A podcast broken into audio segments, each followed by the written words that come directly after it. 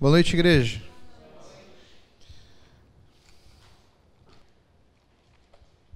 Hoje é o nosso culto de Natal, também é o nosso último culto do ano.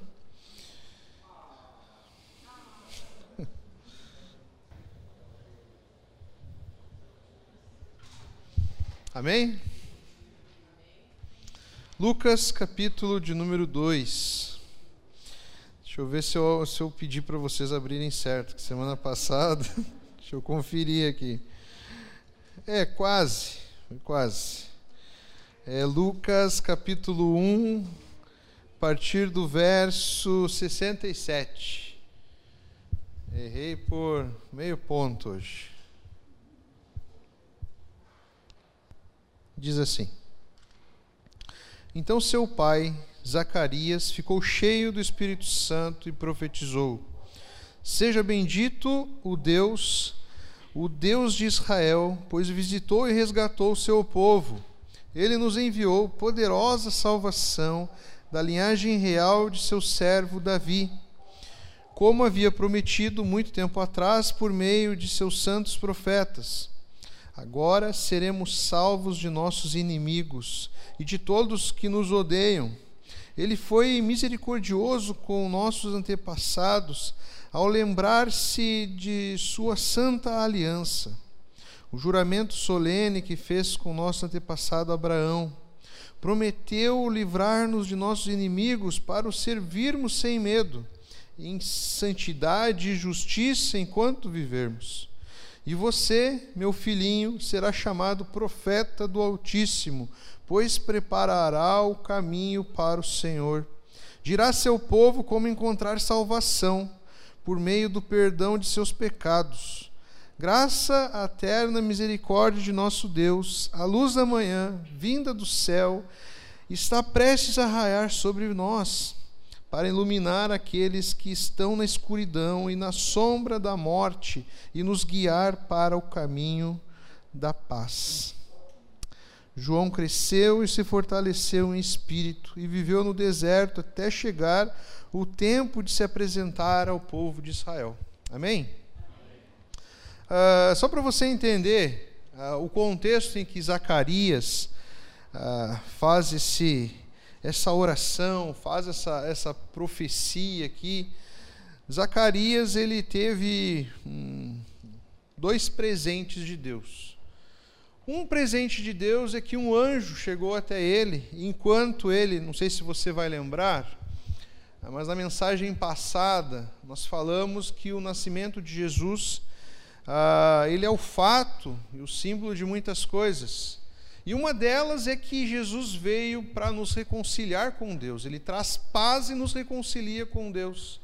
E nós falamos semana passada, demos o exemplo de como o povo, na esperança daquele, o Messias, que iria vir, ou seja, Jesus, na esperança que Jesus um dia iria vir para resolver o maior dos seus pecados, é, o maior dos seus problemas, que é o pecado, o povo ele tinha um, o dia da expiação lá, e eu citei o exemplo do, do bonde, do bonde, do bode expiatório.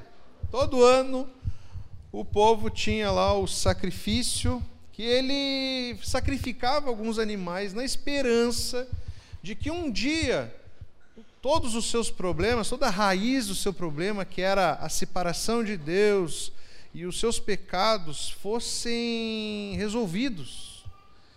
E durante toda a história do povo de Israel, nós vamos ver esse momento de sacrifício sendo feito.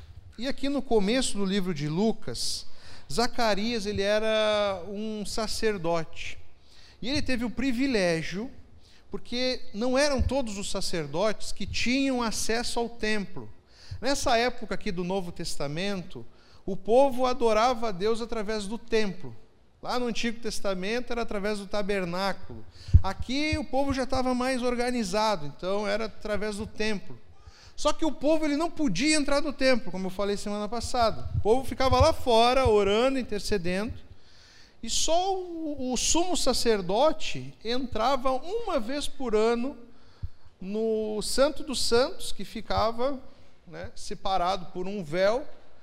Então, é esse lugar que era representava a presença de Deus, só o sumo sacerdote podia entrar uma vez por ano. Nós vimos semana passada que Jesus, quando finda o seu tempo aqui, depois que ele morre na cruz, no final de Mateus, lá vai dizer que o véu se rasgou. Ou seja, agora não há mais, nós não precisamos mais de um sacerdote, de um sumo sacerdote para chegar até Deus. Você tem acesso a Deus. Você pode, não precisa vir ao templo especificamente, você pode chegar a Deus através da sua oração, nós cremos agora que Deus ele vive em cada um daqueles que creem através do Espírito Santo de Deus. Só para você ter noção do contexto, Zacarias ele era, não era um sumo sacerdote, ele era um sacerdote. E durante o ano os sacerdotes eles tinham algumas obrigações no templo. E isso era por meio de sorteio. Então talvez Zacarias foi um dos sortudos, que teve o privilégio de fazer essa, alguns cerimoniais. E um desses cerimoniais era acender incensos. Tinha, não vou entrar aqui nesse contexto agora. Mas a média de um sacerdote poder fazer isso era tipo assim, uma vez na vida, porque eram muitos sacerdotes. E Zacarias teve esse privilégio quando ele estava ali realizando alguns cerimoniais, e o povo lá fora esperando ele, ali no começo do capítulo 1, vai dizer que um anjo apareceu para Zacarias. E Zacarias, como todos os momentos em que anjos aparecem, Zacarias, Zacarias teve um troço, tremeu de medo. Imagina, né? vai saber lá como é que é um anjo, mas devia ser assustador. Zacarias tremeu de medo. E esse anjo ele vem para Zacarias e, e presenteia Zacarias com dois presentes. O primeiro presente é que iria nascer, estava chegando o tempo que iria nascer aquele prometido pelos profetas que iria sanar o grande problema do povo que eram os seus pecados. E o segundo presente que Zacarias recebeu foi que quem iria anunciar a vinda desse Messias, que iria vir na frente preparar o caminho, ia ser João Batista, o seu próprio filho. Dois presentes. E aí qual foi a reação de Zacarias? Ele ficou incrédulo. Ele se assustou, ele ficou incrédulo. Por que, que ele ficou incrédulo? Porque ele olhou para a sua limitação e ele ficou pensando ali: como que isso vai acontecer? A minha esposa não pode ter filhos. E eu já sou avançado de idade. Isso não, não, não, não tem como dar certo. E aí, para te resumir a história, porque o foco não é, não é isso hoje, Zacarias, ele foi advertido pelo anjo. Zacarias, vai acontecer exatamente como eu estou te dizendo. Você vai ter um filho, você vai colocar o nome dele de João, e ele vai preparar o caminho daquele que vai vir para resolver o problema do povo. E a punição de Zacarias foi que ele ficou mudo. Então imagina, Zacarias ficou mudo até o dia em que o seu filho João nascesse. E Zacarias, quando teve ali o seu menino, nasceu, Zacarias então teve a sua voz, né? retornou a sua voz. Ele viu ali a realização de uma profecia ali na sua vida. E aí ele tem um momento ali que ele declama a Deus esse texto que nós acabamos de ler, que é uma oração, é uma oração de agradecimento a Deus aqui. E eu quero que você preste atenção em alguns trechos dessa oração e aqui eu não quero me estender muito, eu quero complementar o que a gente já tem falado nesses dias da série sobre o Natal. E você precisa entender uma coisa que todas as vezes que o anjo aparece para um dos personagens aqui, ah, ou seja, para Maria, para José, para Zacarias, aqui a, a frase que o anjo usa para falar com eles é a seguinte: trago boas notícias. A gente cantou uma música hoje que começa assim, né? Gênesis. Trago boas notícias. Só que você precisa entender, não sei se você tem esse hábito, mas lá em casa, sempre que a minha esposa tem algumas notícias para me dar, ela faz o uso de uma tática, não sei se é muito boa, mas é cultura lá em casa já. Quando ela tem mais de uma coisa para me falar, ela chega para mim e fala assim: Juninho, eu tenho duas notícias para te dar. Uma boa e uma ruim. E ela, como é muito bondosa comigo, ela me dá o privilégio de escolher. Você quer a, a má ou a boa primeiro? Eu sempre escolho a má primeiro. Na esperança que a boa, entendeu? Traga aquele refrigério, aquela. Tá, beleza, tu me deu uma péssima notícia, mas pelo menos essa boa equilibrou as coisas. Nem sempre acontece, mas é a esperança que nós temos. Você precisa entender que essas boas notícias, elas são chamadas pela igreja, até pela própria escritura, como boas novas. O Natal é o anúncio de uma boa nova. Mas que boa nova! Que Jesus nasceu. Só que ao recebermos essa notícia de boa nova, automaticamente já vem uma notícia ruim. Aqui o povo ele já sabia da notícia ruim, mas se você está ouvindo do evangelho pela primeira vez, você precisa entender que a boa nova de Jesus ela vem acompanhada por uma má notícia. Por quê? Porque a boa nova de Jesus é que nasceu o Salvador. E aí é uma questão óbvia: se nasceu o Salvador, significa que alguém precisa de salvação. Alguém está numa situação em que precisa ser salvo. Eu gosto de um exemplo muito, muito bobinho, mas real, quando eu vou apresentar o Evangelho. Ah, sabe quando acontece uma catástrofe? Infelizmente, aqui no nosso país tem acontecido várias catástrofes. Aí ah, os bombeiros precisam atuar, o exército precisa atuar para tirar as pessoas de uma situação de risco, de um local de risco. E aí, o que, que acontece? As pessoas elas têm liberdade, elas não podem ser tiradas à, à força.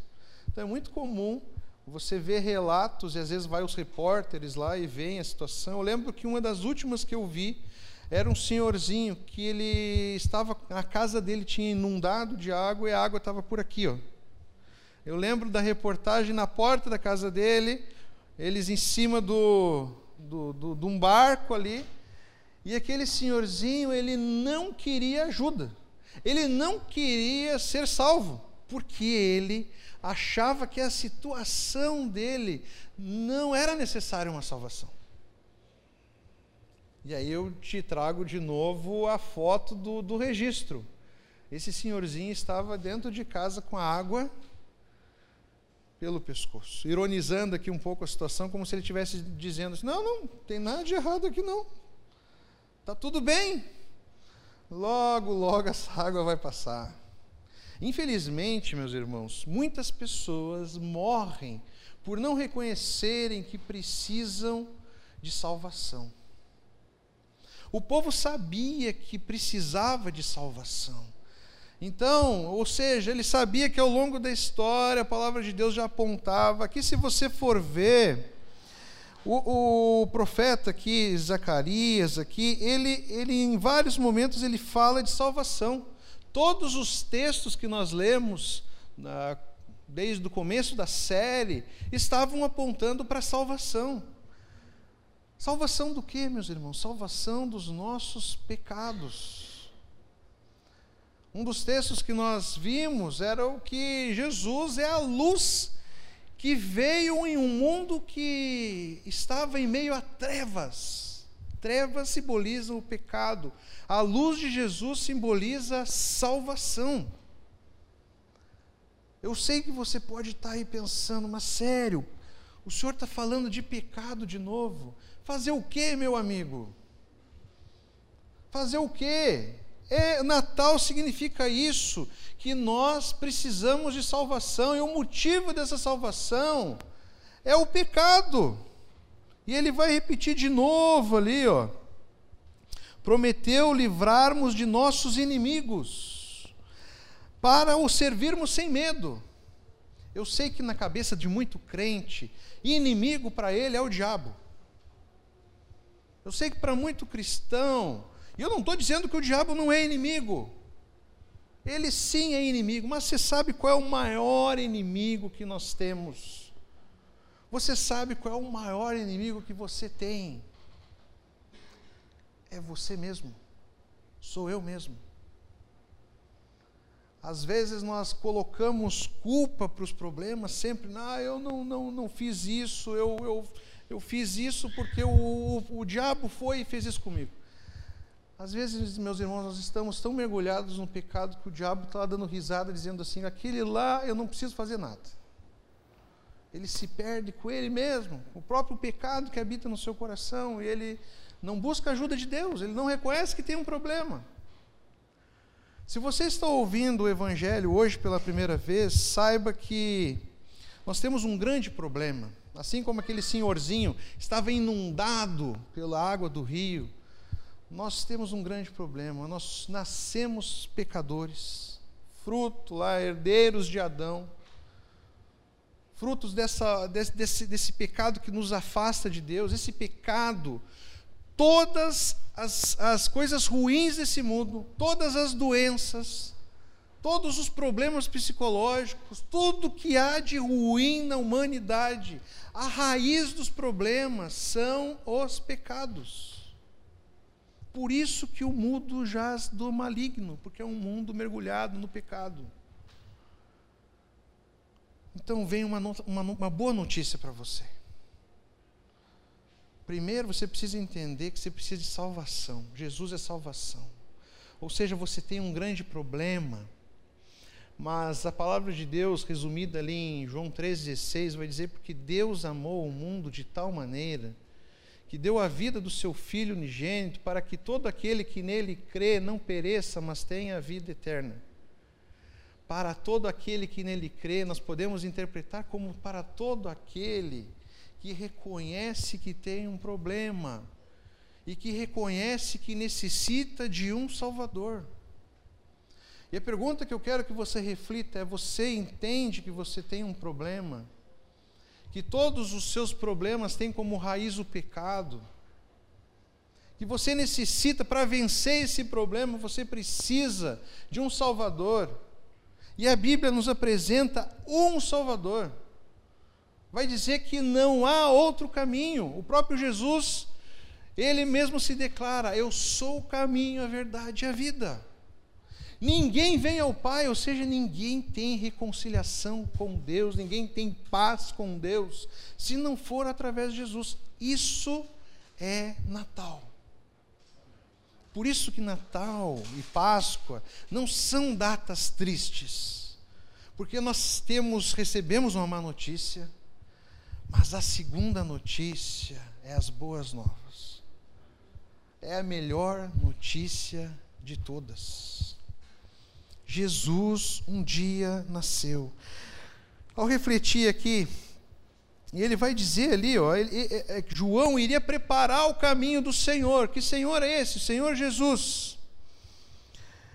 E no versículo 77 ele vai dizer: Ele dirá ao seu povo como encontrar salvação. De novo, João Batista veio para apontar para o povo: ó, a salvação está chegando a salvação está chegando.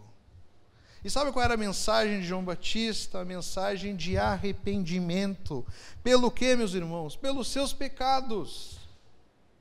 E ele apresentava uma mensagem de que o povo iria ser salvo pelo perdão dos seus pecados. Quem iria perdoar os seus pecados? Deus, através de Jesus. De novo, você viu que em várias vezes ele está apontando aqui, ó, que precisa de uma salvação, que nós precisamos de perdão. Lá no finalzinho ele vai dizer, lá no verso 69, ah, Vamos um pouco antes, no verso 78, graças à eterna misericórdia do nosso Deus, a luz da manhã vinda do céu está prestes a raiar sobre nós, para iluminar aqueles que estão na escuridão e na sombra da morte e nos guiar ao caminho de paz. Jesus veio nos guiar por um caminho de paz. Esse é Natal. Natal é a solução dos nossos problemas. Nós temos um grande, uma grande dificuldade, ah, muitas vezes, em lidar com o ensinamento bíblico. E, por exemplo, nós diminuímos o alcance do pecado na nossa vida e nós diminuímos o alcance da salvação de Jesus na nossa vida. Nós achamos que isso aqui é só teoria. É só teoria. Aí você está aí na sua cabeça aí, ó. Final de ano, meus irmãos, tá todo mundo cansado, né? Não é? Talvez hoje você veja aqui, ó, se arrastando. E sabe o que mais nos cansa? Não é o cansaço físico, é o acúmulo dos nossos problemas. Sejam eles financeiros, sejam eles interessante, né, que Jesus ele veio nos reconciliar com o nosso relacionamento com Deus e com os homens. E os nossos relacionamentos pessoais que tiram o nosso sono, tiram a nossa paz. Da onde vêm esses problemas? Qual é a raiz desses problemas? É o pecado. Você está entendendo que todos os problemas que você tem, a raiz deles é o pecado? Finalizando um ano, você deve estar tá aí ó, pensando, hein? Ah, tomara que o culto não demore, porque eu tenho pouco tempo para tentar dar conta do que eu não dei o ano inteiro todo para começar o ano novo bem. Você sabe qual é a certeza? A, a Manu falou aqui que ela fracassou ao colocar Deus como centro. Você sabe qual é a certeza? Eu vou te dar certeza para você para o ano que vem.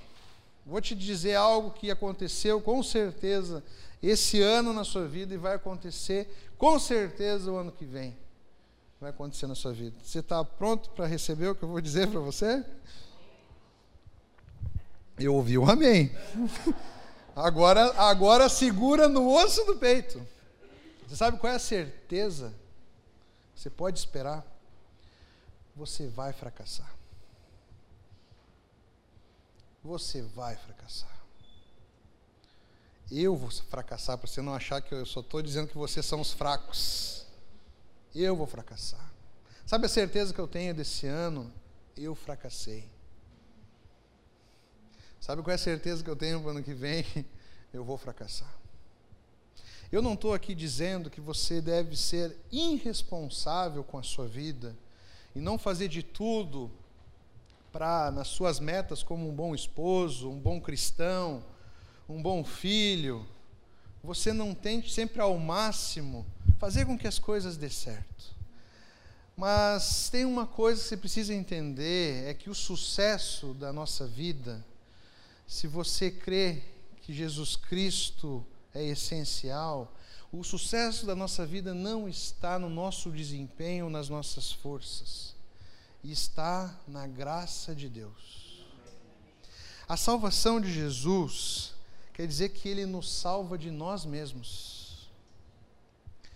Eu sempre cito aqui as minhas filhas e o meu relacionamento com elas, e algo que eu sempre digo é o seguinte: como elas me ensinam e como eu tenho aprendido. E uma das minhas preocupações que eu sempre estou compartilhando quando eu estou falando sobre a palavra de Deus e dando exemplo a minha vida hoje como pai, algo que eu sempre estou dizendo é o seguinte: a preocupação que eu tenho. Será que eu vou ser capaz de educar as minhas filhas? E todo mundo que eu vou conversar sobre filho, a frase é a mesma. Você não tem medo, não? De, de criar as tuas filhas nesse mundo? É lógico que eu tenho medo. Olha o mundo do jeito que está. É lógico que em alguns momentos o coração estremece, vem momentos de incredulidade. E sabe uma coisa que eu tenho aprendido, meus irmãos? Cada dia que passa, que eu, que eu vou olhando como eu tenho me saído como pai. Hoje é um dia desses, hoje é tarde. Eu fiz uma oração para Deus, pedindo perdão a Deus e, e, e pedindo a Deus, Deus, me ensina a ser um pai melhor.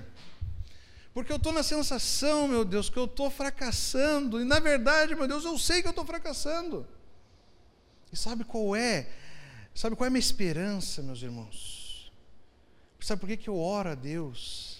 Para que Ele, na Sua graça, Ele cubra os meus erros e minhas falhas. Porque eu sei de uma coisa, eu vou fracassar. Vai chegar no final das contas, eu vou fracassar como pai porque eu não vou conseguir ser perfeito. É muito difícil. Eu fico olhando assim, cada atitude, será que eu tive a atitude certa aqui? Você acha que você vai acertar em todas as suas decisões, meu irmão? A vida é feita de decisões. Você acha que você acertou em todas as suas decisões esse ano? Você acha que você vai acertar no ano que vem em todas? Por isso que eu creio que a salvação que Jesus nos traz, primeiro a respeito da nossa vida e dos nossos pecados, mas ela abrange a nossa vida diária.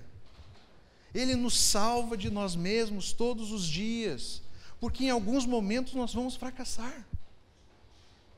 Você está ali ó, tentando ser um bom esposo, você está tentando ser um bom marido.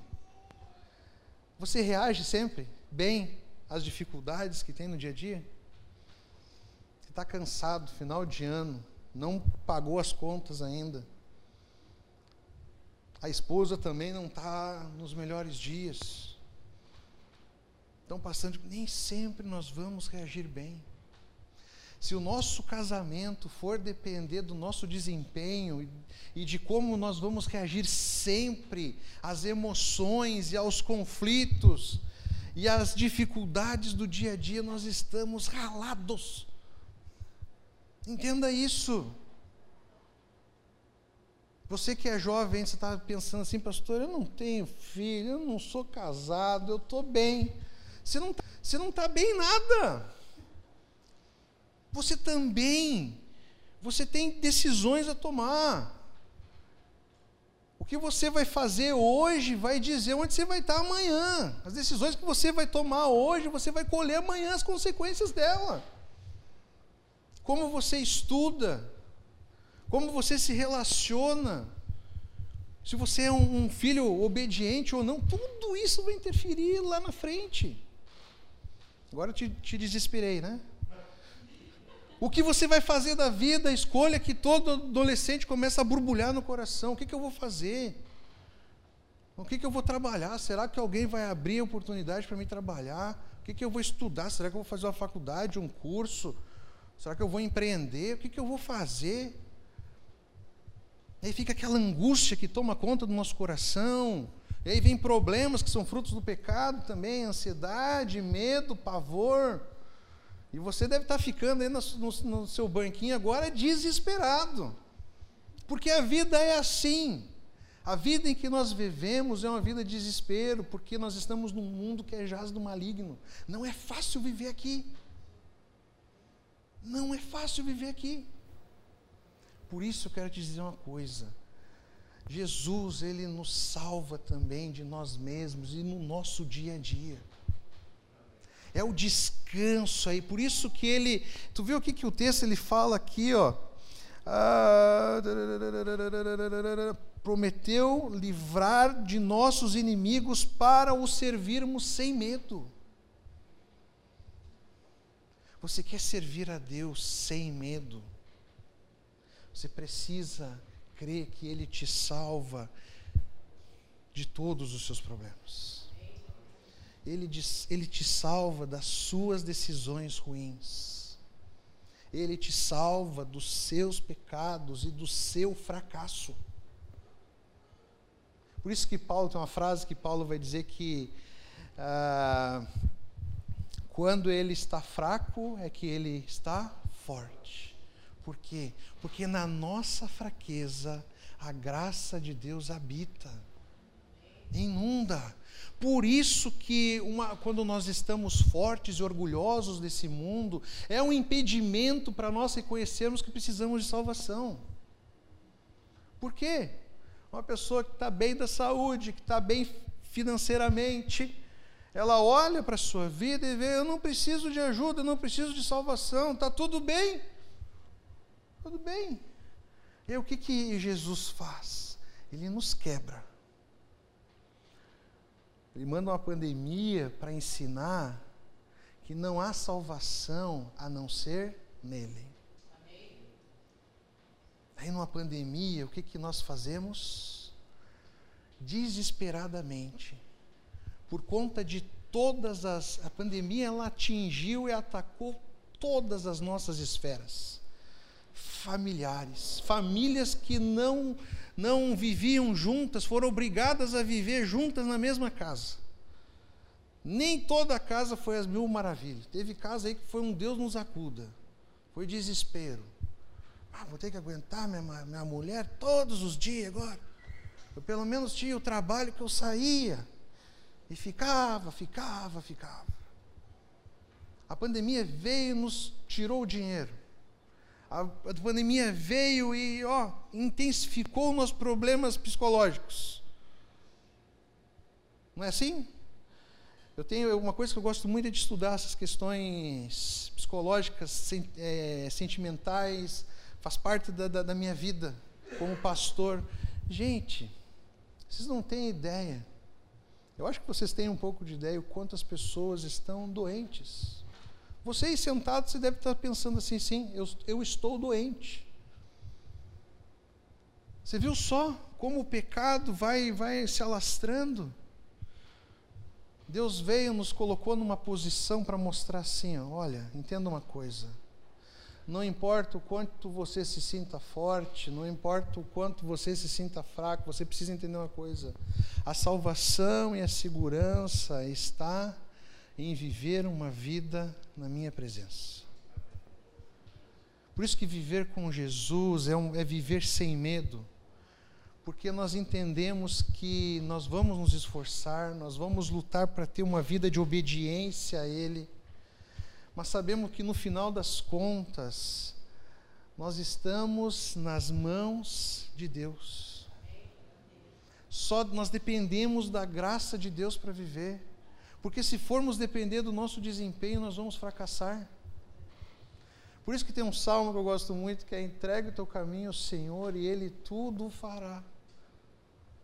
Você precisa entender que se você sempre for puxar a responsabilidade da, da sua vida como um todo, achar que você é a solução para todos os seus problemas, você vai ter uma vida de fracasso, de frustração porque você não é capaz de prover tudo o que você precisa. O nosso Criador sabe tudo o que nós precisamos. Por isso que ele proveu para nós salvação. E a salvação, ela não vem de nós, ela vem de Deus para nós. Ela veio do céu para nós ela veio através do Filho de Deus, segunda pessoa da Trindade, o próprio Deus, que deu a sua vida por nós. Ele não só nasceu, ele viveu por nós, porque ele cumpriu tudo aquilo que nós fracassamos. O povo não foi capaz de cumprir a lei de Deus. Jesus veio, ó, cumpriu toda a lei. O ápice da salvação foi na cruz aonde ali na cruz ele deu a sua vida por completo pelos nossos pecados. Viver com Jesus, meus irmãos, não significa que você não vai ter problemas. E se você for pensar por uma questão lógica, se o mundo jaz do maligno, significa que o mundo ele não gosta de Jesus. Uma vez eu vi alguém refletindo acerca desse tema e uma observação muito boa. Vocês já viram que muita gente tem ódio do, do Natal, ódio de Jesus. E ódio que a gente vê lá, o próprio Herodes. Herodes teve ódio de um, de um neném, mandou nas, matar todos os meninos recém-nascidos. E hoje, cada vez mais, nós vemos manifestações de ódio acerca de, de Jesus, acerca de, de um neném. Por que, que o mundo tem ódio de Jesus? Por que, que o mundo é, é, vai ser tão difícil para você ser um seguidor de Cristo? Porque o mundo não quer Jesus, o mundo não quer salvação.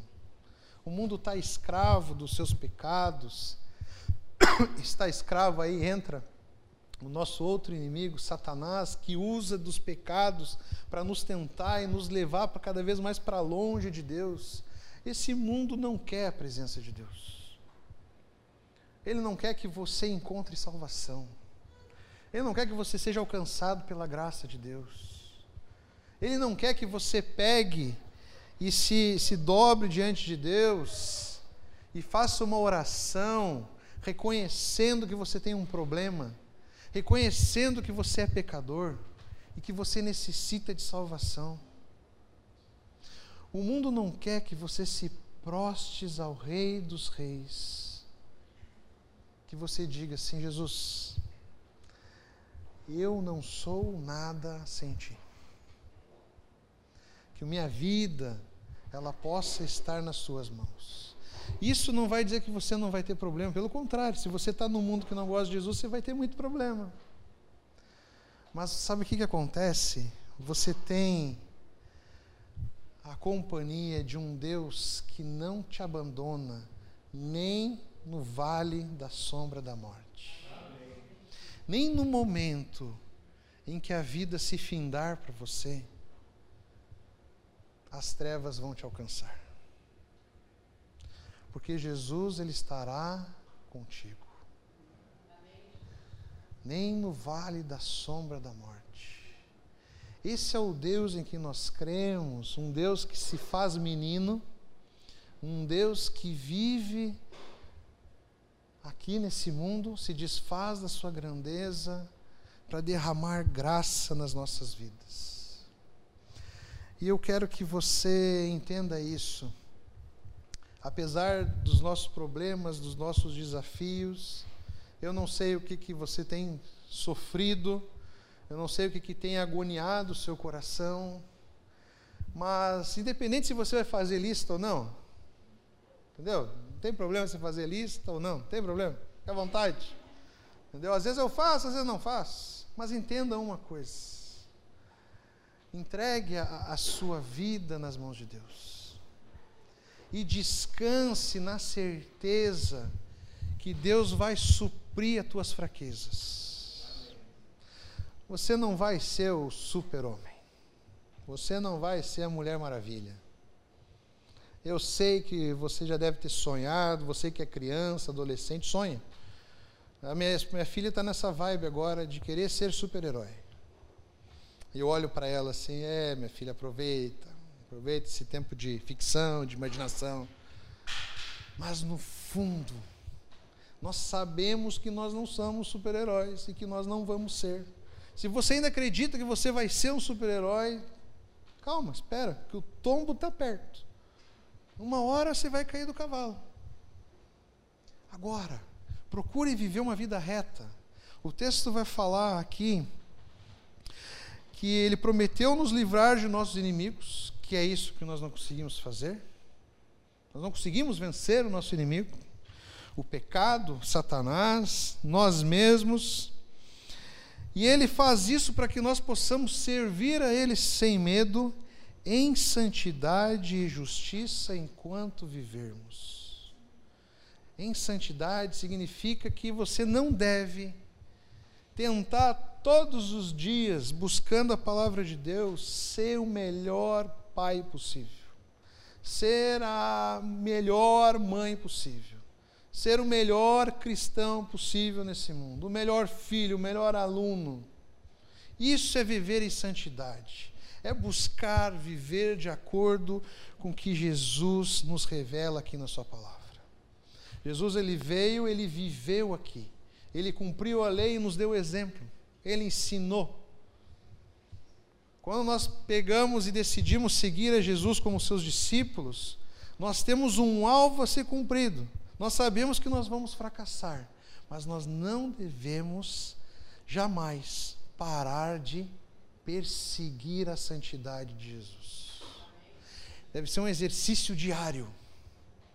Eu sempre falo para quem vai começar a devocional, vai começar a ler a Bíblia.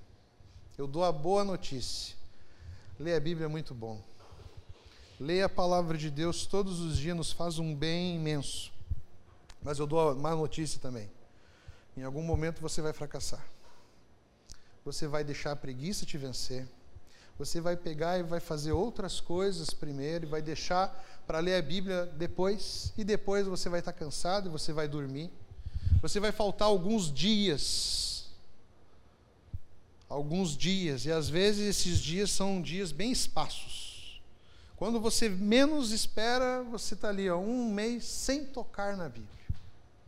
Fracasso. Interessante que às vezes o ser humano ele consegue ser tão perfeito em outras áreas, mas quando o assunto é aproximar-se de Deus, buscar santidade, procurar conhecer a Jesus, todos nós fracassamos. Por que será? O mundo não quer que você encontre salvação, que você encontre Jesus que você renove o seu coração e você renove a sua mente. Eu já eu vejo, eu tenho, eu tenho acompanhado, não estou conseguindo, mas eu estou vivendo uma vida de tentar ser fitness de novo. Tive sucesso? É óbvio que não. Fracassei. Fracassei. Mas eu tenho visto vídeos, vendo os caras falando da saúde, eu vejo as pessoas dizendo assim: eu fui na academia todos os dias, ah, me bate uma vergonha, algo assim, nossa. Só que é muito raro, é muito raro, e eu, eu digo para vocês aqui, eu fracassei esse ano. Alguém que diga assim, e assim, e tu tem que, no mundo de mentiras, você não sabe se é verdade. Alguém que diga e saiba conscientemente assim, ó, eu busquei a Deus todos os dias. Já parou para pensar nisso? Você já parou para pensar em quanto você tem fracassado nessa área? E quanto isso acarreta e influencia todas as áreas da nossa vida? É algo que eu quero que você reflita. Eu já estou pensando aqui no início de ano. Você precisa entender. Todo mundo que eu vou aconselhar, que eu vou ajudar, vou orar junto, eu faço uma pergunta. É certo. Se você já conversou comigo, você sabe que eu vou fazer essa pergunta. Como está a sua vida devocional? Nós temos muita dificuldade. Eu vou dizer assim, ó, é impossível resolver os nossos problemas quando Jesus não está presente na nossa vida. Entenda isso e grave isso para esse ano que se inicia. Se é que muda alguma coisa, mas pelo menos psicologicamente você faça um, um planejamento para zerar a vida, né? Agora eu vou zerar não vou gastar demais, não vou comer demais, né? né? Aquelas coisinhas. Entenda uma coisa: é impossível, é impossível resolver os problemas da nossa vida se Jesus não está presente. É impossível. É impossível. Você sabe aonde que estava os fariseus, os sacerdotes, os mestres da lei, quando Jesus nasceu, sabe onde que eles estavam? No palácio aconselhando Herodes. Eles não tinham ideia de onde Jesus iria nascer. E eles foram coniventes com um dos maiores massacres que houve na época. Aqueles que deveriam saber aonde Jesus iria nascer, ou pelo menos estarem com os braços abertos para receber o Salvador. Zacarias, que leu esse, esse, esse, essa oração linda que nós acabamos de ler, ele estava no lugar onde era mais próximo fisicamente de estar na presença de Deus. Ele estava a um passo do Santo dos Santos. E quando o anjo se revelou a ele, ele foi incrédulo. Você pode ser religioso, você pode vir na igreja, você pode se vestir como um crente, você pode ter cinco Bíblias em casa, mas se você não viver com Jesus, você não tem nada. Entenda isso. Você é um fake. Você é um. Você é oco. Só aparência. Entenda uma coisa. Quem traz salvação para a nossa vida, quem traz esperança, quem tira o nosso medo, lança fora todo temor, aquele que nos traz descanso, aquele que acalma o nosso coração, nos dá uma esperança que, não, que não, não tem nem essa hipótese que é a última que morre. É uma esperança que vive para todo sempre. O nome dele é Jesus. Talvez a sua vida possa estar em frangalhos. O teu casamento pode estar na pior situação possível. A tua relação familiar pode estar só os caminhos. Entenda uma coisa: só há salvação se Jesus estiver na nossa vida. Vida diária.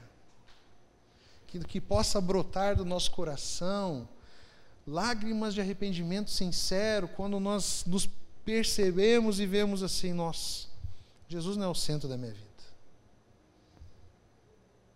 Que não possa ser uma coisa assim, ah, não li a Bíblia hoje, amanhã eu leio. Não.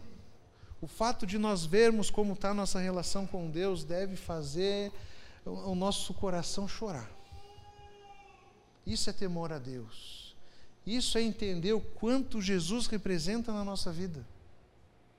A gente usa de um, de um, de um, de um, de, um, uma coisa simbólica isso Jesus fazer parte da nossa vida, mas entenda que quando nós encontramos Jesus, ele pega e nos destrói e nos faz de novo. Nós, nós morremos para o velho homem, agora nós somos uma nova criatura. Essa nova criatura significa que todo o nosso ser louva ao Senhor. Tudo que nós formos fazer está sendo feito em adoração ao nosso Deus. Meus irmãos, Deus nos dá uma nova oportunidade de, de realmente buscarmos o Salvador, reconhecermos, quebrarmos o nosso orgulho, de reconhecermos eu preciso de ajuda, de crer e confiar que Deus vai suprir as nossas fraquezas. Tira esse medo e essa ansiedade de achar que depende de você trabalhe, busque na palavra de Deus ser um, um discípulo de Jesus perfeito, mas entenda, você vai precisar da graça de Jesus. Vai precisar da graça de Jesus. Eu gosto de uma expressão que nós usamos e é bom quando ela é verdadeira. Eu estou aqui pela graça de Jesus. Eu levantei hoje pela graça de Jesus. Que Jesus possa sustentar o seu lar e a sua família, renovar as suas forças, porque a vida que castiga, que Ele possa curar os seus problemas, que você possa ter um bom início de ano, reconhecendo que você precisa de Jesus. Se você não está conseguindo quebrar o seu orgulho, ore para Jesus e saiba que Ele vai quebrar. Ele vai quebrar. Amém, meus irmãos?